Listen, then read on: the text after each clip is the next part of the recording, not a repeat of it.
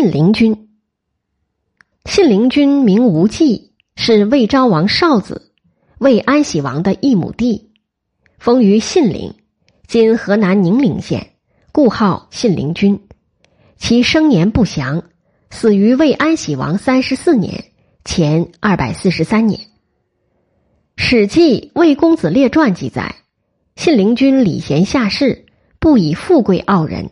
吸引了各国之士来投奔，有食客三千人。魏国当时有个看门人叫侯生，是个大隐士。信陵君几次携厚礼看望，希望他能成为自己的座上宾。侯生拒绝他，轻慢他，他仍能恭敬对待。侯生见信陵君礼贤下士，终于成为信陵君的座上客。侯生对信陵君说。我所拜访的朋友朱亥是个隐名的贤人，居于屠户之间而不为世人所知。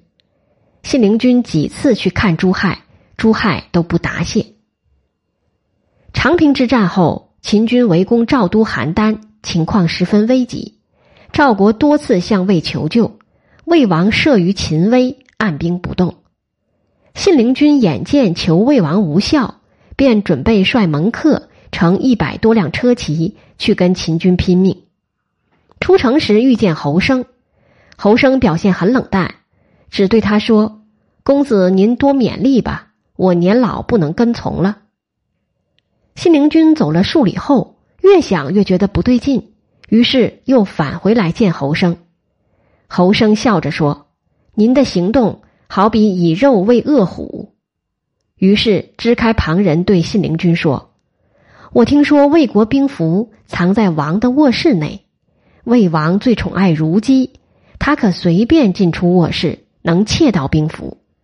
我还听说如姬因为父亲被人所杀，三年没有找到仇人。如姬求您帮忙，您派人取了仇人之头献给如姬，如姬很感激您。您若能请他偷出兵符，就能救赵了。信陵君依计而行。果然得到了魏国的兵符，这就是著名的信陵君窃符救赵的故事。得到兵符后，信陵君准备带人到魏将晋鄙的军中发令。侯生又对他说：“将在外，主令有所不受。晋鄙如果不听从，就危险了。您可以带朱亥去，必要时把晋鄙打死。”信陵君来到晋鄙军中。晋鄙果然表现犹疑，不想交出兵权。朱亥见状，从袖中抽出重锥，打死了晋鄙。信陵君于是下令：父子俱在军中，父归；兄弟俱在军中，兄归；独子无兄弟，归养父母。选出精兵八万进击秦军，邯郸为解。赵王及平原君亲自到郊外迎接信陵君入城。平原君背着箭袋为信陵君在前引路，赵王一再感谢说：“自古以来的贤人，没人能赶得上您呐。”值得一提的是，信陵君来到晋鄙军中后，侯生因年老不曾跟随，面向北方自杀，以报答其知遇之恩。魏王恼怒信陵君偷盗兵符，绞杀晋鄙。邯郸为解后。信陵君遣军归魏，独与门客留在赵国，一直待了十年。赵王为酬谢他救赵之功，把号（今河北百乡县北）赏给他作为汤沐邑。信陵君听说赵国有两个处士，一个叫毛公，隐于博图，就是赌徒；另一个叫薛公，隐于麦江之家。于是亲自前往同两人交游。平原君听说他同博图卖江者来往，认为他是个荒唐的人。信陵君说：“我听说平原君贤，才背魏而救赵。现在看来，平原君不是求事，而只是以宾客多而自豪罢了。我自在大梁时就听说这两个人贤，还怕他们不愿意与我交往。平原君却反以为羞耻。”平原君的门客听到这件事后，便去平原君而归信陵君。信陵君刘肇十年未回魏国，后来秦国伐魏，魏数次被打败，魏王派使者请他回国。信陵君担心魏王记恨自己，坚决不肯答应。毛公、薛公听说后，对他说：“公子受赵国尊重，名闻诸侯，都是因有魏国。现在魏国有急难，而您不顾惜。假如秦破大梁而毁掉先王宗庙，公子还有什么脸面对天下人呢？”信陵君闻言色变，催促手下马上驾车回魏。魏王执起手而泣，以为上将军。魏安喜王三十年。前二百四十七年，秦攻魏，魏国告急，信陵君派人向各国求援，各国都派兵就位。信陵君亲率燕、赵、韩、楚、魏五国之师，大破秦军。秦将蒙骜战败逃走，五国之师乘胜追至函谷关，秦兵不敢出。秦王为了离间信陵君跟魏王的关系，派人到魏国行贿。谎称信陵君想做魏王，魏王听信谣言，派人夺了信陵君的兵权。信陵君于是推说有病，不去朝见魏王，日夜以酒色自娱。如此四年，终因饮酒过度患病而死。同年，魏安喜王也死了。秦闻信陵君死，使蒙骜领兵攻魏，拔二十城，开始设置东郡。信陵君死后十八年，秦兵虏魏王甲，灭魏，以为郡县。信陵君窃符夺君，败秦而存赵，本是违背魏王意志的，但实际上却对魏国有利。赵存，魏就不会孤立，而有所依凭。打败秦军，就消除了魏王尊秦为帝的隐患，使魏在东方各国间的威望有所提高。《史记·太史公自序》评价他：能以富贵下贫贱，贤能屈于不孝，为信陵君为能之。春申君，春申君姓黄名歇，战国时代楚国人，楚顷襄王之弟，生年不详，死于楚考烈王二十五年（前二百三十八年）。黄歇年轻时。曾四处拜师游学，见识广博，以辩才出众，深得楚顷襄王熊衡的赏识。熊衡还是太子的时候，曾在秦国做人质，后在一次私斗中杀死了秦国大夫，就私逃回国，导致秦楚关系恶化。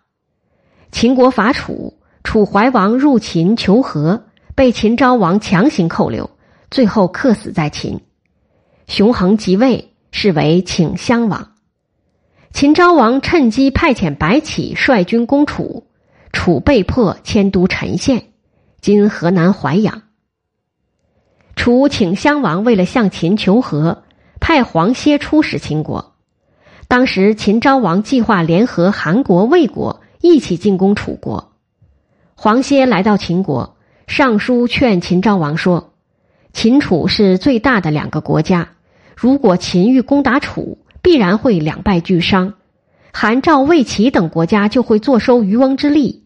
不如秦楚结盟，联合起来对付其他国家。秦昭王被黄歇说服，于是与楚国结盟。黄歇和太子熊完被派往秦国为质，在秦滞留了十年。公元前二百六十三年，楚顷襄王病重。但秦国却不同意熊完反楚，黄歇就去找秦相范雎，对他说：“楚顷襄王病情危急，若秦国能让熊完反国即位，他必然会感激秦国，努力维护秦楚关系；如果秦不放熊完，楚国就会另立太子对付秦国，秦楚关系就会破裂，而在秦国手里的熊完也就再无利用价值。”范雎将此意转达给秦昭王，秦昭王心动，就让人先去楚国探问楚顷襄王的病情，准备回来后再做打算。为了让熊完早日返国，黄歇与他互换衣服，让熊完扮成楚国使臣的车夫得以出关，而他却在住所留守，并以熊完生病为由谢绝访客。等熊完脱身后，黄歇才向秦昭王说出实情。昭王大怒，想让黄歇自尽。范雎劝道：“熊完即位后，必定会重用黄歇，不如让黄歇回去，以表示秦国的亲善。”秦昭王于是将黄歇送回楚国。黄歇反楚三个月后，楚顷襄王去世，太子熊完即位，是为楚考烈王。楚考烈王元年（前二百六十二年），黄歇被任命为楚国令尹，封为春申君，赐给淮北十二县的封地。后来，由于淮北与齐相邻，经常发生战事。黄歇就请求楚王把封地从淮北换到了江东。长平之战后，秦军包围赵国的都城邯郸，赵国形势危急，平原君赵胜前去楚国求援。楚考烈王最终决定派遣春申君领兵救赵。与此同时，魏国的信陵君也率军救赵。楚、魏、赵三国联合，一举击溃秦军。邯郸之围得解。公元前二百五十六年，楚考烈王派遣春申君征鲁。次年，鲁国被楚灭，春申君任命荀况为兰陵县令。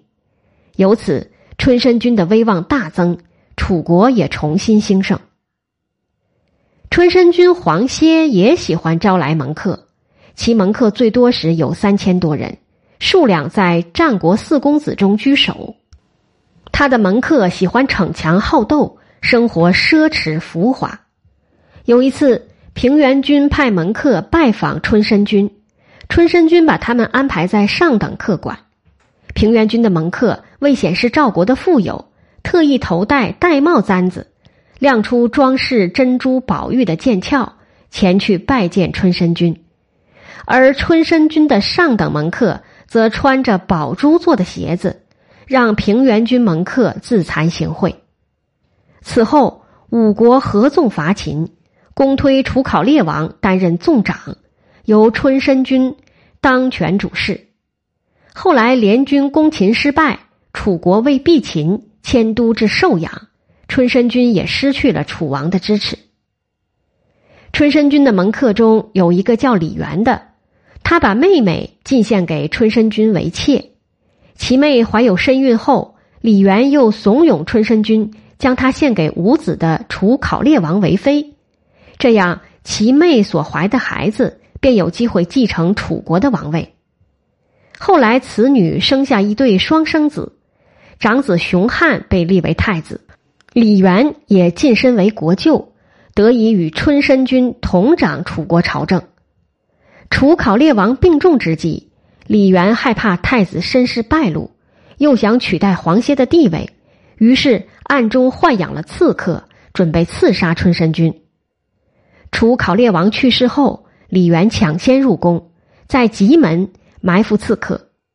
春申君前去王宫奔丧，受到李元刺客的伏击，当即被斩头，头扔在棘门之外，家人也被李元满门抄斩。